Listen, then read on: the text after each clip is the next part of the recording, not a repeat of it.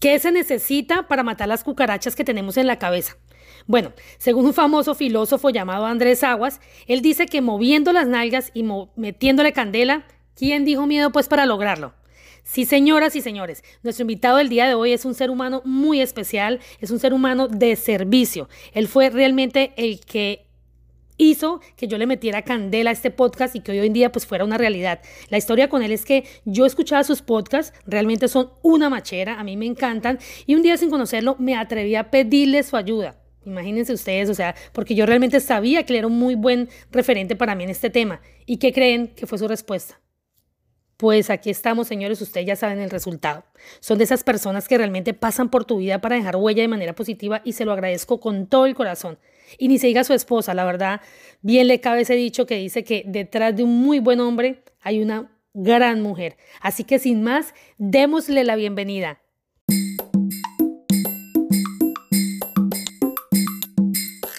Este señor es el creador de Veneno para Cucarachas, el invitado que tengo hoy no se lo pueden imaginar.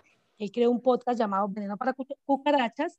Ustedes de verdad deben escucharlo porque es muy agradable y, nos, y sus enseñanzas pues son súper bacanas.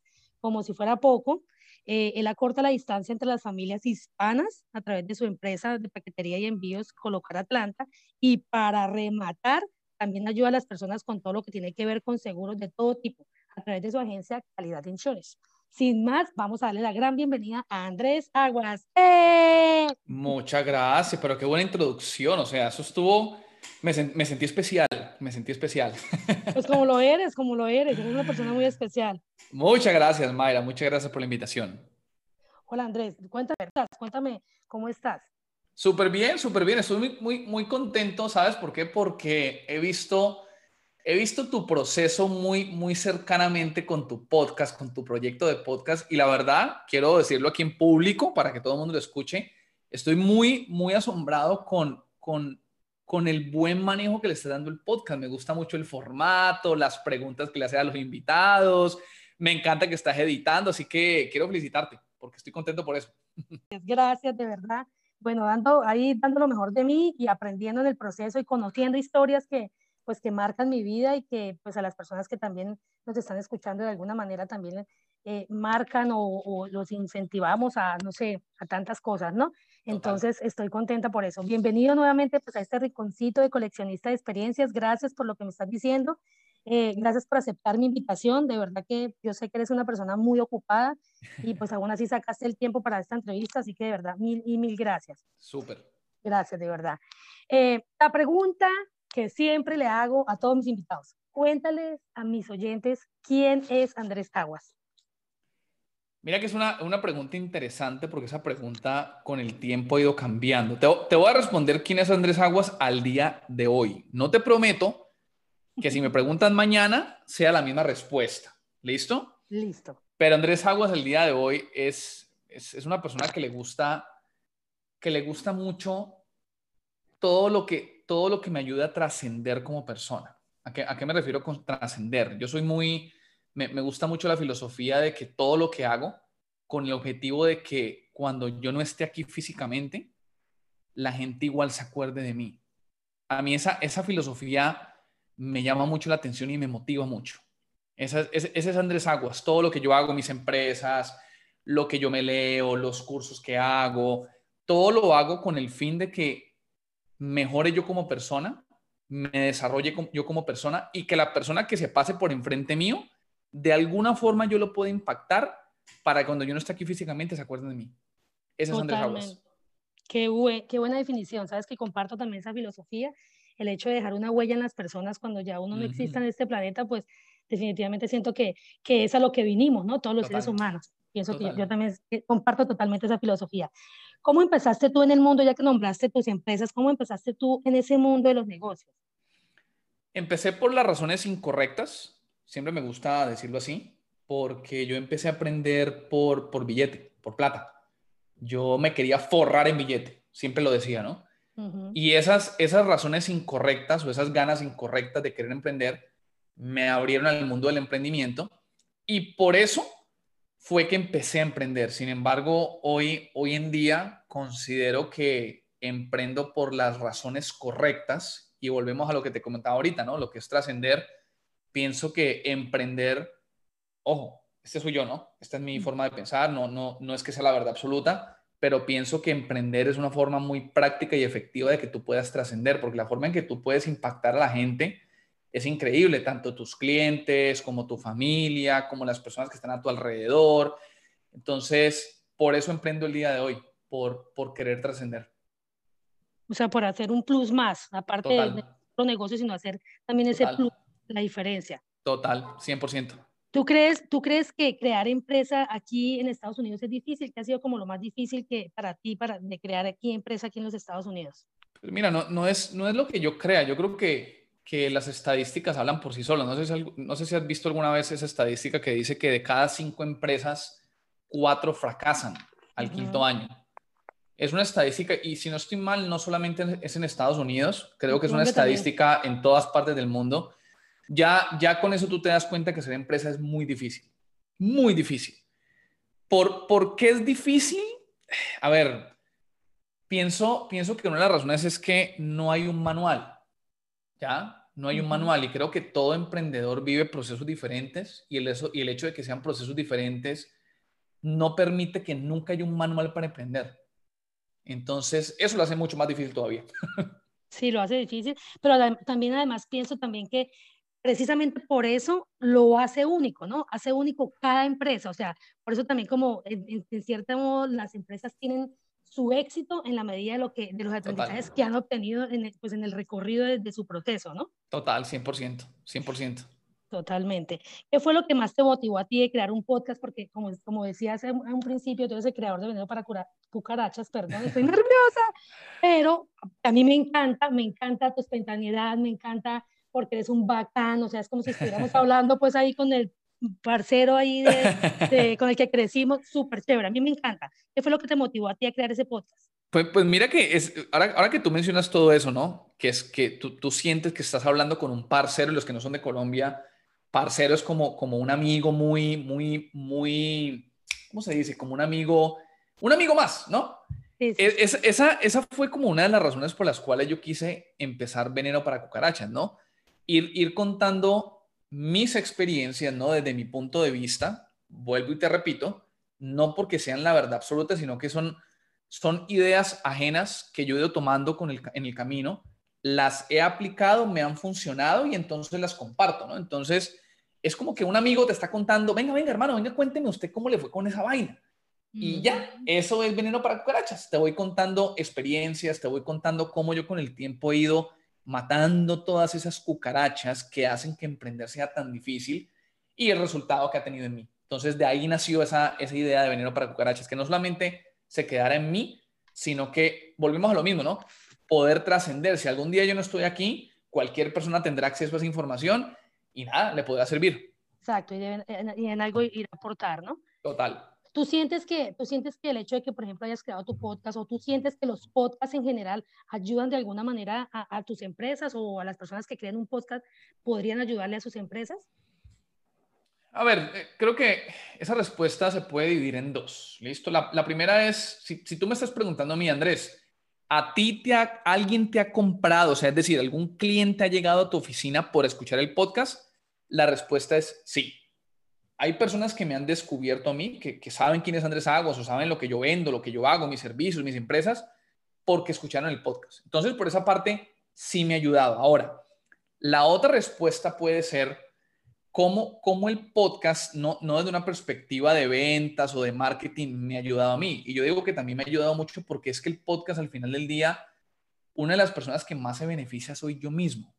¿Por qué te digo eso? Cuando yo hago el podcast, yo soy de las personas que a mí las ideas me anclan o, digamos las reflexiones realmente llegan a un punto, un punto bien sólido cuando yo lo digo en voz alta. Entonces a mí el podcast, cuando yo hago el podcast, yo después lo vuelvo y lo escucho y uno de los que más se beneficia soy yo mismo. Entonces son cosas que aplico en mis empresas, son cosas que vivo en mis empresas y me ayuda mucho a reflexionar en ellas y me ayuda obviamente a ir creciéndolas en base a esa información que vuelvo y me repito yo mismo. Sí, es verdad, es cierto. A mí me pasa lo mismo. Yo también Pensé que yo era la única, pero sí, yo también. o sea, ya editado, ya montado, ya todo en plataforma, yo vuelvo y lo escucho y vuelvo y lo escucho, porque uno, digamos que en este momento, así como yo estoy ahorita contigo, estoy hablando contigo y sí, la conversación está fluyendo, pero como tal los nervios, o sea, o, hablo en mi caso, ¿no? Los nervios son tan grandes que yo no estoy como muy consciente de lo que tú me estás diciendo, ¿sabes? Total. Pero en el momento que ya haya pasado los nervios, que han pasado varios días, me remonto nuevamente al episodio y lo, wow, de verdad, y uno aprende muchísimo, o sea, realmente es más lo que uno recibe que lo que, lo que uno da, ¿no? Definitivamente pienso que es así. ¿Tú crees que, cuál es el siguiente paso que, pues para ti, Andrés Aguas, dentro de tus dos empresas o dentro de tu podcast es el que tienes que dar? O sea, ¿cuál es el siguiente paso grande que tú dices, bueno, wow, voy a hacer esto, esto es lo que viene para mis dos empresas, esto es lo que viene para mi podcast, esto es lo que viene con toda, para mí, mejor dicho? Pues mira, a nivel, a nivel empresa, yo, yo siempre he tenido en mente, o digamos que como meta, meta final, que sean empresas sólidas que puedan brindar oportunidades a otras personas, ¿no? Que no solamente sea Andrés el que se beneficie de ellas. Poder tener un equipo de trabajo grandísimo, donde ese equipo de trabajo yo le pueda transmitir o le pueda de pronto compartir tanta enseñanza que aprende uno, ¿no? Porque es que emprender, o sea, esta vaina, todos los días aprendes algo nuevo liderazgo, ventas, mercadeo. Entonces, a ese grupo de personas yo poder compartirles esa información que el día de mañana trabajen o no trabajen conmigo, esa información se quede con ellos y a donde ellos vayan, la saquen del estadio. Ese para mí es una, una meta a largo plazo a nivel empresa. Ahora con el podcast, te voy a ser honesto, yo la verdad con mi podcast no es que tenga una meta así, pues que, ay, voy a lograr un millón de descargas o no sé, yo mi podcast lo, lo veo más como... Pero para allá vas, pero para allá vas, sí, pero para allá vas. si llegamos allá bien, si no, ¿Qué vas a hacer cuando llegues a un millón? ¿Vas a llegar? ¿Qué vas a hacer Puede ser, puede ser que sí, puede ser que sí lleguemos allá. Sí vas a llegar, con toda seguridad yo sé que vas a llegar. Bueno, pues ahora vamos a entrar un poquito más, más adentrito de ese corazón de Andrés Aguas. Eh, mi podcast, ya sabes, se llama Coleccionista de Experiencias y me encanta como, exacto, eso, como coleccionar eh, aquellos sentimientos de las personas que pasan por este, por este podcast, eh, como tocar un poquito más su corazoncito y que la gente se identifique con nosotros y diga, no, pues la gente a veces piensa que porque uno hace un podcast o una persona graba un video en YouTube o no sé, sale en la televisión, qué sé yo, pues son personas como irreales, ¿no? Entonces, sí, porque realmente total, total. gente piensa eso. Entonces, quiero que a través de pronto del enfoque que le estoy dando a este podcast, la gente se dé cuenta que no, que no es así, que todos somos seres humanos exactamente iguales, que todos sentimos, que todos tenemos vivencias, es más, muy parecidas, porque pues vinimos a este mundo a aprender. Así que ahora sí vamos a entrar entonces en candela, como, como dices en tú. Candela, en candela, en candela, metámosle candela. metámosle candela, sí, a preguntas un poquito más, más, más tocadas del corazón. Bien, me gusta. Listo, listo. Cuando tú, Andrés, te levantas por las mañanas, yo, o sea, obviamente tú eres una persona súper positiva, transmites positivismo, eh, se te ve todo el tiempo activo, eh, te veo en las mañanas que madrugas a hacer ejercicio, Dios. eh, todo ese tipo de cosas, pero me imagino que como ser humano hay días que no, o sea, que, que le provoca a uno como cinco minutos más en la cama, uno tengo como, ay, voy a entrar como un poquito más tarde a la oficina, no sé, hay días, o a mí me pasa, hablo en mi caso, a mí me pasa que hay días, yo también soy súper activa, pero hay días que, no sé, un día en el mes, dos meses, no sé, que digo, no me quiero levantar de la cama, ¿sabes? Yo no quiero hacer nada, como que la nota se me baja, como no sé. ¿Tú qué haces en ese tipo, cuando te pasan ese tipo de, circunstancias o de emociones, cuando te sientes así como motivado, cuando estás down, dicen acá? ¿Qué, down, sí. Exacto. ¿Qué, ¿Qué, te dices a ti mismo para, pues, para cambiar esa emoción? Pues mira, te, te voy a responder con toda la sinceridad del caso. Obviamente sí me pasan. Sí, a ver, somos humanos, ¿no? Creo que nuestra, nuestra humanidad siempre va a ganar. Y sí, hay días, hay días que yo me levanto y no quiero hacer nada. Cuando me pasa eso, que ojo, no me pasa muy, muy seguido, tú lo acabas de decir, yo soy una persona súper activa, súper activa, yo tengo una rutina bastante, bastante sólida, ¿no? Que la he construido con el pasar de los años, que es gimnasio por la mañana, música, todo volumen, energía, energía, energía. Pero hay días como, por ejemplo, este domingo que acaba de pasar, hoy es lunes, ayer básicamente. Ayer. Ayer no quise hacer nada. ¿Y sabes qué hice? Nada. ¿Ya? Cuando me siento así, me doy el permiso de no hacer nada. O sea, no eres pasa fiel a tus emociones. Y lo Total. y ya. Ya está. Me doy Tienes que darte el permiso sin, sin sentirte culpable, culpable, de no querer hacer nada. Cuando yo no quiero hacer nada, Mayra, no hago nada y punto, se acabó. Qué bueno, sí, es cierto. No, pero realmente sí, es así, así debería de, ser, ¿no? Ser fiel como a tus emociones y decir, no, pues sí, realmente, además que sí, lo que tú dices, como tú eres tan activo y todo el tiempo estás en, ese, en, en, ese, en esa energía de aquí para allá, pues obviamente te lo mereces, o sea, uno dice, bueno, me imagino que tú dices, bueno, me lo merezco, ¿cuál es el problema? Pues me va a quedar acostado todo el día. Ahora, ojo, ojo, ¿no? Importantísimo. De, de los 30 días del mes, puede que me pase una vez al mes. Ahora, si me está pasando 29 días al mes, ya es otra cosa diferente, ¿no? Ah, no, ya, eso ya, ya es otro tema, sí. Sí, claro, eso ya es otro tema. Sí, yo creo sí. que voy a visitar a un especialista porque Total. que no es algo normal. ¿Cuál es, ese momento, ¿Cuál es ese momento de tu vida que, que te hubiera gustado como congelar en el tiempo? Mira, yo soy muy fanático del fútbol. Me fascina el fútbol, soy un aficionado del fútbol increíble y uno de esos momentos que a mí más me ha marcado en la vida fue, hace ya muchos años obviamente, cuando fui por primera vez a Europa y fui al Santiago Bernabéu, que es un estadio donde juega el Real Madrid. Para mí eso ha uno de los momentos más increíbles en mi vida y, oh, wow, o sea, mira, te cuento eso y todavía se me eriza la piel porque pues obviamente como aficionado del fútbol, para mí eso fue increíble. Increíble. Me hubiera gustado tener como un control remoto como la película. Oh. Congélate aquí, tal. Vamos a congelar esta, este, este momento. Total. Es, es que si, si, vuelvo a ir sería chévere, claro. Es increíble volver a ir, pero yo creo que la primera vez es, es, es única. O sea, eso fue increíble. Fue increíble. Sí, así es. Y más para los hombres que son tan aficionados a ese tipo oh, de fútbol. Conmigo sí no podrías nunca hablar de fútbol porque pues, no, no, sí veo y obviamente cuando veo los partidos de Colombia y más desde, desde por acá que estamos tan lejos como que reviví otra vez ese amor y la pasión por tu país y pero hasta ahí, o sea, no sé mucho de fútbol, pero sí, es bastante emocionante. Si yo que no, no vivo el fútbol de la manera que tú lo vives, me emociono, grito, salto, de todo cuando Colombia hace goles y cuando está ahí en esa cancha y cuando tocan el himno nacional, lloro, no me imagino lo que tú hubieras podido sentir ese día. Total. ¿Cuál fue, cuál fue ese abrazo que, que, en algún momento debió darse y nunca finalmente se dio? Mira que en mi, en mi carrera profesional, el primer trabajo que yo tuve ya, imagínate, hace muchísimos años, tuve un jefe que en ese tiempo yo ese señor lo detestaba. O sea, lo odiaba porque era una persona muy estricta, una persona súper, súper sólido ¿no? en sus creencias, sus filosofías un empresario pues increíble. En ese momento obviamente por mi cabeza no pasaba nada de emprendimiento, ni desarrollo personal, ni crecimiento personal. Obviamente todas, todo lo que nos enseñaban en ese momento yo lo detestaba, lo odiaba. Hoy en día, ya casi 20 años después, me doy cuenta que todo lo que él me enseñó en ese momento han sido las cosas que más han impactado mi vida positivamente. Y nunca se lo dije. Oh, nunca se lo dije. Entonces, ojalá si algún día me lo encuentro, se lo dejo saber y le doy ese abrazo que nunca le di. Exacto, si está vivo, pues todavía tienes la posibilidad, ¿no? Total, sí, total. Si tú fueras en este momento un historiador famoso, que todo el mundo, wow, Andrés Aguas, Andrés Aguas, y tuvieras el poder de cambiar la historia de la humanidad a través del libro que en este momento estás escribiendo, ¿qué época de la historia tú cambiarías? Me, me, causó mucha risa esta pregunta porque, ¿Por qué? porque casualmente con mi esposa estaba hablando hace unos días atrás algo muy similar. Y yo, yo le decía a ella que dentro de las diferentes eras que, que, la humanidad ha vivido, una, una era que yo, digamos, que tengo un poquito de recelo, tengo mis dudas al respecto de la, la era industrial, ¿no? cuando, cuando comenzaron todas estas grandes compañías, cuando comenzó, pues, el sistema educativo y todo este rollo, yo digo que esa era yo la cambiaría. Yo la cambiaría porque es una era que como humanidad creo que nos ha debilitado bastante.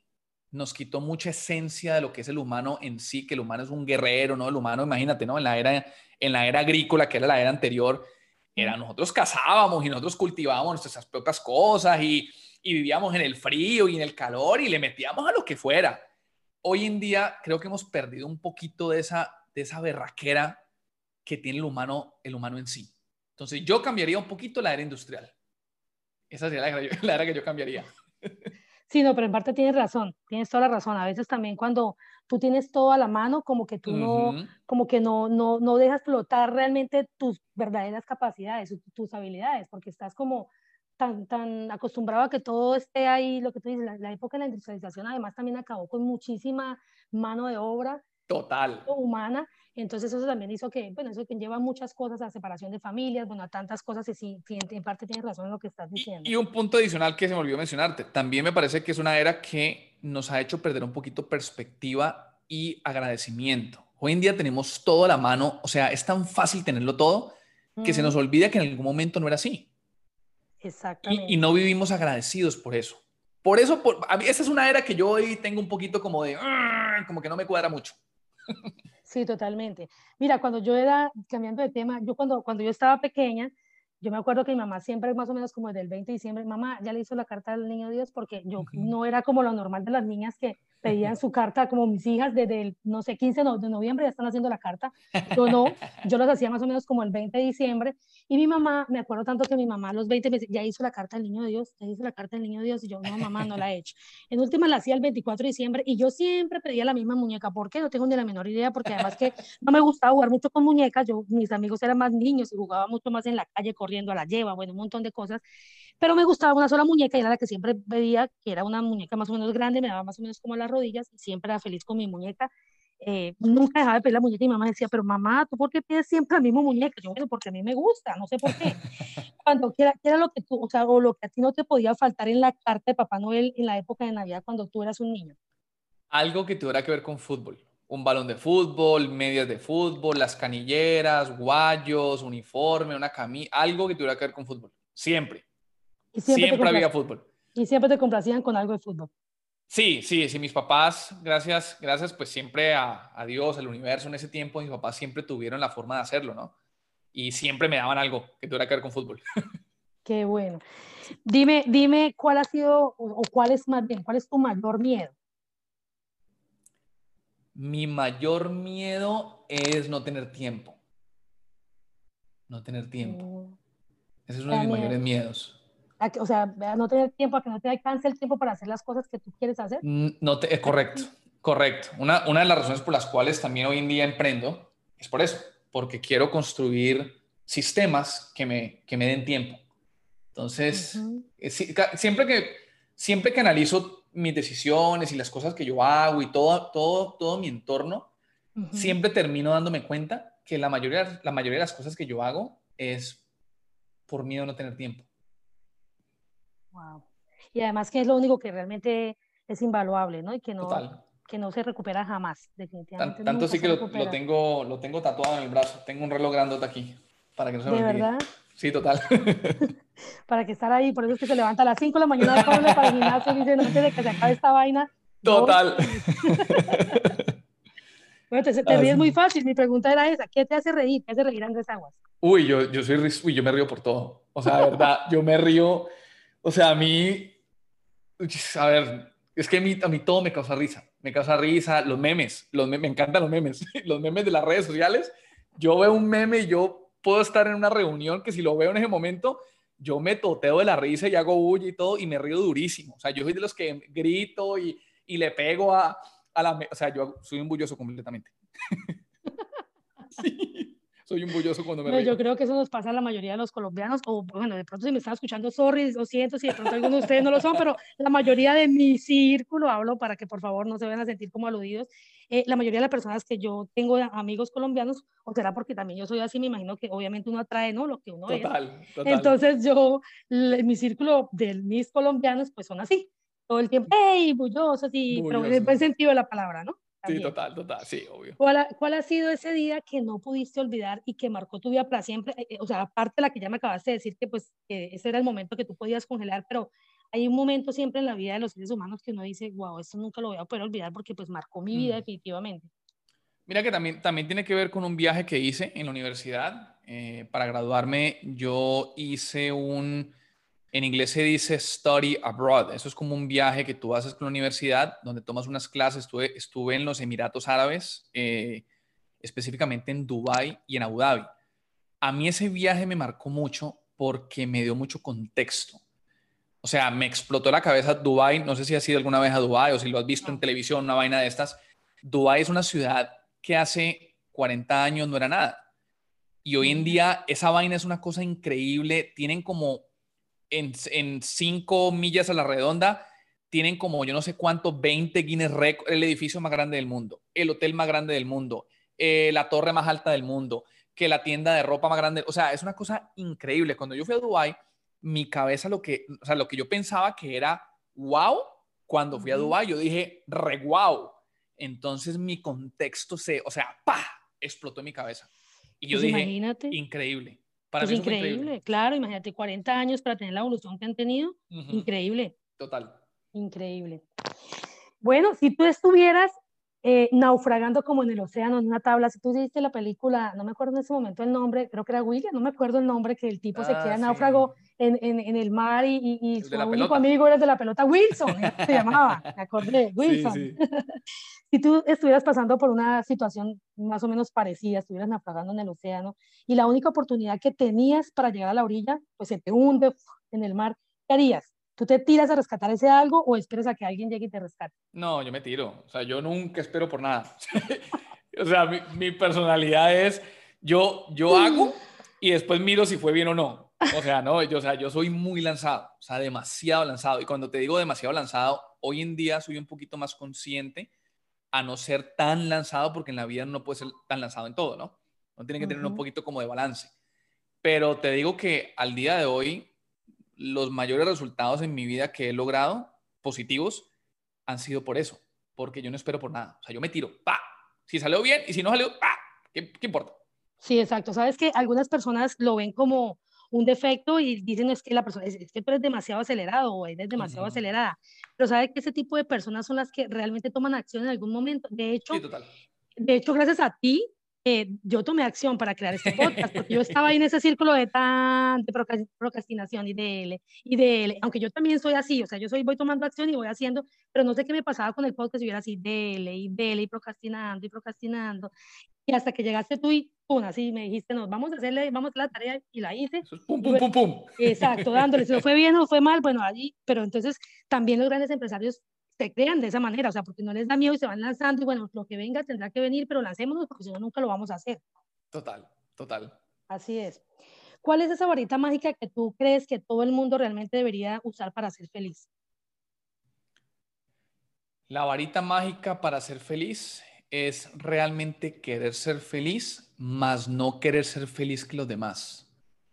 Hay una, hay una frase, de un, por ahí una vez me encontré en un libro, no me preguntes cuál, porque yo soy de los que yo leo, leo mucho, pero Pero hay no veces, los veces no me acuerdo dónde lo leí, exacto. Entonces, el autor, discúlpeme, Tranquilo. pero una vez, una vez escuché eso, que el, el problema que tenemos nosotros es que nosotros no queremos ser felices, queremos ser más felices que los demás.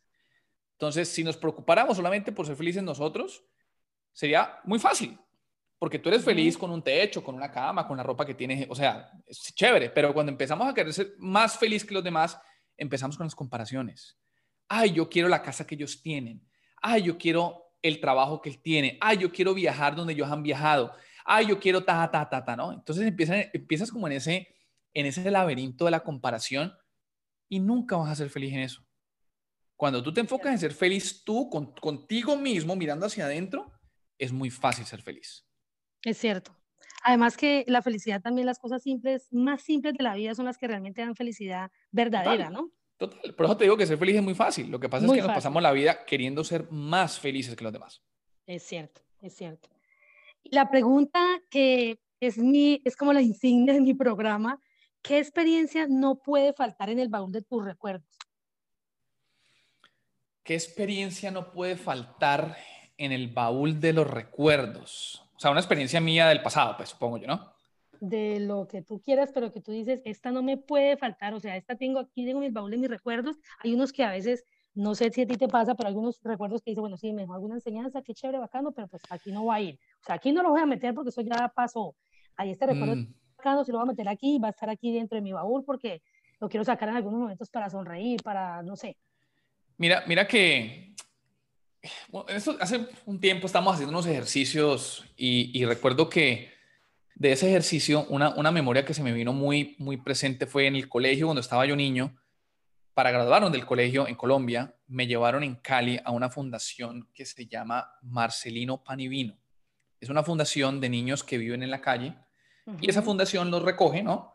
Los, los, es como un, haz de cuenta que es como un internado y pues ahí obviamente les brindan atención, ¿no? Eh, tema médico, educación, etcétera. Y me acuerdo que nosotros fuimos del colegio, obviamente mi colegio era un colegio donde íbamos, la mayoría de nosotros éramos personas, pues bien, ¿no? Familia muy bien, clase media, clase alta. Y cuando fuimos a ese colegio, donde esos niños, me recuerdo que conocí un muchacho y su historia, o sea, me dio mucha perspectiva en la vida. Creo que ese fue un momento donde yo entendí realmente lo afortunado que era, porque yo no sabía lo afortunado que era. Saber un muchacho a los 12 años, mi edad, en ese tiempo, haber vivido en la calle, venía de las drogas, no tenía papás y vivir ahí, yo dije, wow, yo no sabía que yo era tan de buenas en esta vida. Para mí, sí, exacto. Ese fue como la primera vez que yo me di cuenta lo bendecido que yo era, porque yo no sabía que lo era. Sí, generalmente pasa eso, ¿no? Uno sabe, uno no sabe, eh, así como, como dice el refrán, uno no sabe lo que tiene hasta que lo pierde o hasta que entonces uno como que no es consciente realmente de todas las bendiciones que tiene alrededor, ¿no? Hasta que se enfrenta como con una circunstancia o una experiencia de otra persona tan fuerte que uno dice, wow, me jalaron como pues la pitica y me pusieron nuevamente los pies aquí en la tierra para que nos demos cuenta, Dios mío, de que estamos rodeados de solo bendiciones. Exacto, exacto. para mí eso fue, eso fue para mí algo increíble. Qué bueno, qué bueno. Y en Colombia hay buenas, buenas fundaciones también, muy buenas. Si, si una frase tuya bastaría, así como dice la parábola, si ¿cómo, es que dice la parábola que, que está en la Biblia? Eh, eh, no, no me recuerdo, pero algo así como, si una frase tuya bastaría para cambiar a alguien, ¿cuál sería esa frase? Te vas a morir. Wow, ¿esa sería la frase? Sí, sabes, sabes, sabes por qué. Hay, una, hay una filosofía y, y el, el, que escuche el podcast, se la recomiendo. Eh, puede entrar en Google, se llama Memento Mori. Es una filosofía, si no estoy mal, los estoicos lo utilizaban mucho, donde ellos la muerte no la ven como algo negativo, ¿no? Sino que la muerte la ven como un recordatorio de que la, la vida no es eterna. Y cuando tú realmente, cuando tú realmente te das cuenta que la vida no es eterna, tú empiezas a tomar decisiones diferentes y empiezas a ver la vida diferente, porque cuando la vida no es eterna, tú no quieres llegar al último día de tu vida y decir, ay, yo por qué no lo hice, yo, ¿por qué no lo intenté? Entonces, yo, yo soy de los que todos los días, es más, tengo tatuado también en mi brazo un, un símbolo que me hace recordar que la vida no es eterna. Entonces, cuando tú realmente tienes en la cabeza y todos los días sabes, y, insisto, no, no, no, es para que lo veas como, ay, me voy a morir, qué miedo. No, al revés. la, vida, la vida no es eterna. Hay que aprovechar el tiempo. Tomemos las decisiones que nos dan miedo tomarlas, porque igual la vida no es eterna. Entonces, ¿qué es lo peor que puede pasar? Si igual algún día no voy a estar. Exactamente. Si igual nos vamos a morir, o sea, sí, vamos a morir. Es, es, es, una frase cruda, pero cuando tú, la, cuando tú realmente la, la evalúas, la interiorizas, ¿no? Y, la, y, la, y te das la, la, oportunidad de verla como te lo estoy diciendo, yo creo que es una de las frases más poderosas que yo he escuchado en mi vida. Te vas a morir. Súper poderosa súper poderosa, porque dependiendo también de las personas, me imagino que alguna persona cuando escuche este podcast va a decir, oh, no, sí, me voy a total, lo que te estás diciendo. Bueno, no importa, porque lo quieren tomar de ese modo, pues también, póngase así como dice Andrés, pues candela, carajo, porque pues se va a morir. Total, muévalo, muévalo, mueva las nalgas, como dices tú. Eh, mueva las nalgas, va a morir. Si, candela porque si es igual por miedo o si es por motivación de que, bueno, ya sí, de verdad me voy a morir y así que qué voy a dejar, qué voy a hacer en este mundo. Por alguno de, los de los dos lados que lo quieras ver, esa es la palabra que nos da nuestro invitado de hoy, Andrés. Ya lo escucharon, gente. Te vas a morir. Nuevamente te agradezco enormemente, Andrés, de verdad, por haber compartido. Espero que te haya sentido pues agradable con esta entrevista. Espero que, que pues que te haya sentido como en casa, así como tú nos haces sentir con tu podcast. Súper chévere. Así. Súper eh, chévere. De verdad que gracias por compartir un pedacito de, de tu vida con mis oyentes. Espero poder vernos en el camino de los triunfos, si Dios lo permite. Muchos éxitos con tus empresas, con tus emprendimientos, con lo que tú tengas para hacer. De verdad que muchos éxitos. Eh, sé que de pronto lo vas a lograr porque eres una persona bastante servicial y, y eso, eso suma, eso suma en la vida de los seres humanos. gracias, a, gracias a ti, gracias a ti por la invitación y también te reconozco, Mayra, porque tomaste acción. Tú no te imaginas la cantidad de personas que tienen ideas y quieren y ay, ay, ay, no toman acción si no tomas acción no pasa nada. Entonces te quiero reconocer porque tú comenzaste un podcast donde tú no sabías cómo hacerlo, tú no tenías la experiencia y con el tiempo has ido poco a poco mejorándolo. Lo estuve escuchando y la verdad, o sea, está súper chévere, estás editando las preguntas, el formato, así que te reconozco, felicitaciones y dale con toda porque está muy bacano. Muchas gracias, Andrés, de verdad, muchísimas gracias. A ustedes también, de verdad, muchas gracias por estar ahí siempre, acompañándome, apoyándome en este gran proyecto, pues que, que tengo, que hizo parte en algún momento de mi vida como un sueño, ya no lo es, ya es una realidad. Gracias por suscribirse en mi podcast, Coleccionista de Experiencias en Spotify o en cualquier plataforma de, de podcast que ustedes escuchen como preferida. De verdad, gracias por los mensajes tan bonitos que me envían por, por interno, son súper lindos, de verdad, muchísimas, muchísimas gracias para los que aún no lo han hecho, por favor, vaya y péguense la rodadita para que pues estén ahí pegaditos a, los nuevos episodios que vienen y pues así podamos estar más cerca a ustedes y yo. Les mando una lluvia de energía positiva y nos escuchamos en una próxima oportunidad. Bye bye. Chao.